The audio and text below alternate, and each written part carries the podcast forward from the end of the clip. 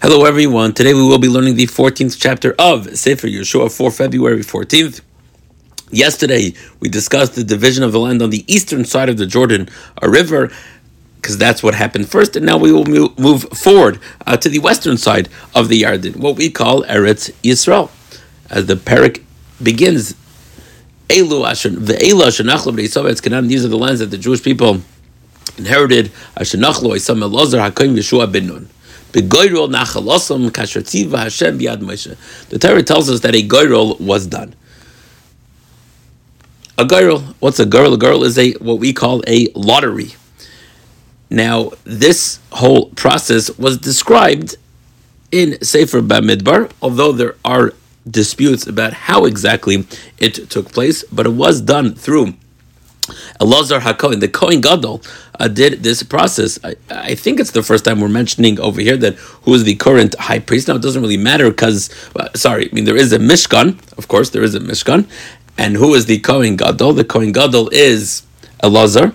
You might recall Elazar is the son of Aaron HaKohen.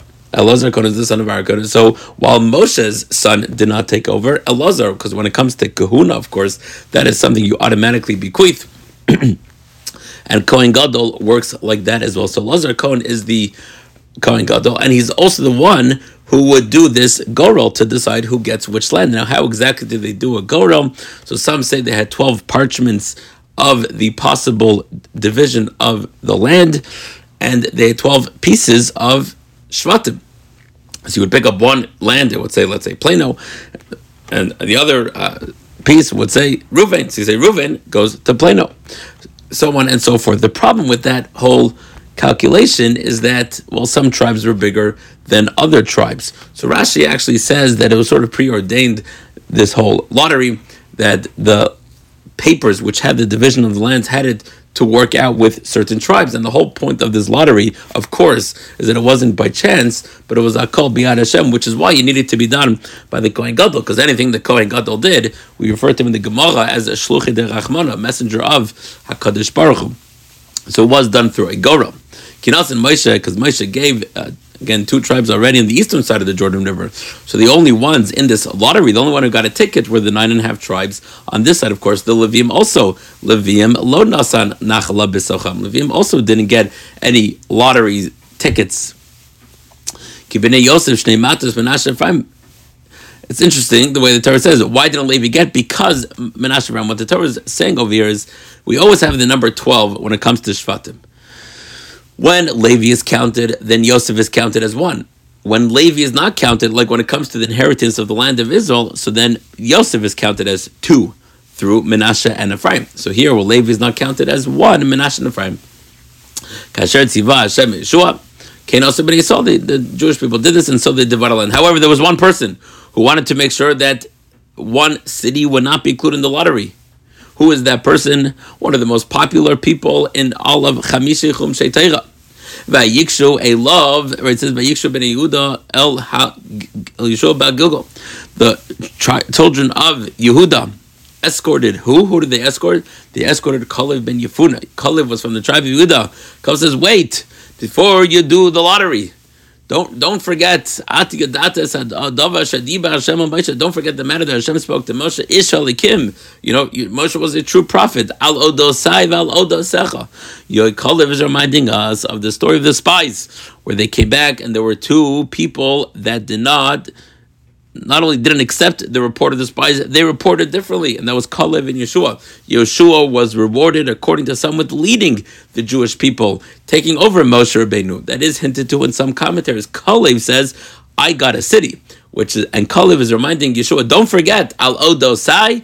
The thing that happened concerning me, the thing concerning Ben Arbayim Shana Nechi. I was 40 years old, and he repeats the whole story. And I returned Im Levavi. I returned a report that was in my heart. What does he mean in my heart?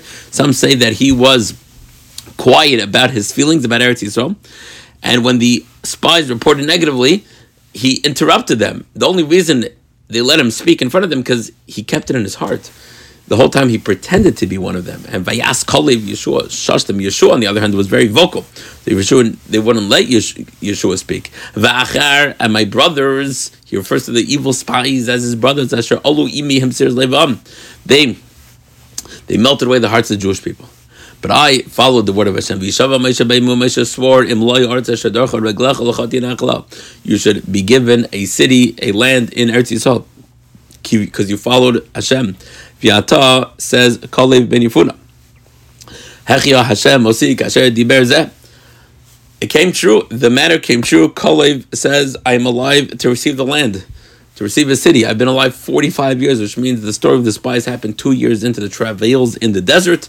So this is 45 years later. That means that some say, I mean, some point out this is how we see that the conquering took uh, seven years, because again, 38 years in the desert plus uh, seven. Me'az Dibar Hashem has been 45 years since the story of the spies. I'm now 85 years old. I'm still strong. Because what he's about to is give me a city and I can conquer it on my own. Just like I was strong then, I'm strong now. What, what's beautiful is that Kalev is showing that same fortitude that he did in the story of the spies. I was strong then and I'm strong now. I wasn't worried then. I'm not worried now. Tinali Sarzek gave me this mountain. Because you heard that there were giants. He wants the city. My favorite psukim. He wanted the cities that the spies had reported back saying they were giants. And therefore, we're not going to be able to win. Remember that whole thing comes. I want those cities. Hashem will give me the land and I'll inherit it. But Yehoshua blessed them. He gave Chevron. Remember, Chevron is an inheritance to Kalev. Yana Shamila Hashem, follow the word of Hashem. Shem Chevron Lefanim, Chevron used to be called after the giants, but now there no longer be giants. For Aretz Shakta Machama, the land had rest from war, which most likely means again that no more battles took place. Again, the Radak once again says that this is actually a slight reproach against the Jewish people because they should not have stopped the fighting. Um, with that, we conclude again, beautiful chapter continuing a storyline that started 45 years ago, and Kalev gets the city of Hebron again. He wanted to make sure that his city was not lotted out into this raffle and that he would get his own. And Yehoshua granted him this request by Yehoshua. And Yehoshua blessed him with this land of Hebron. So Hebron belongs to Kalev. Keep that in mind as we go through Sefer Yehoshua. With that, we conclude our study for Navi for Thank you so much for taking time today. Study Torah.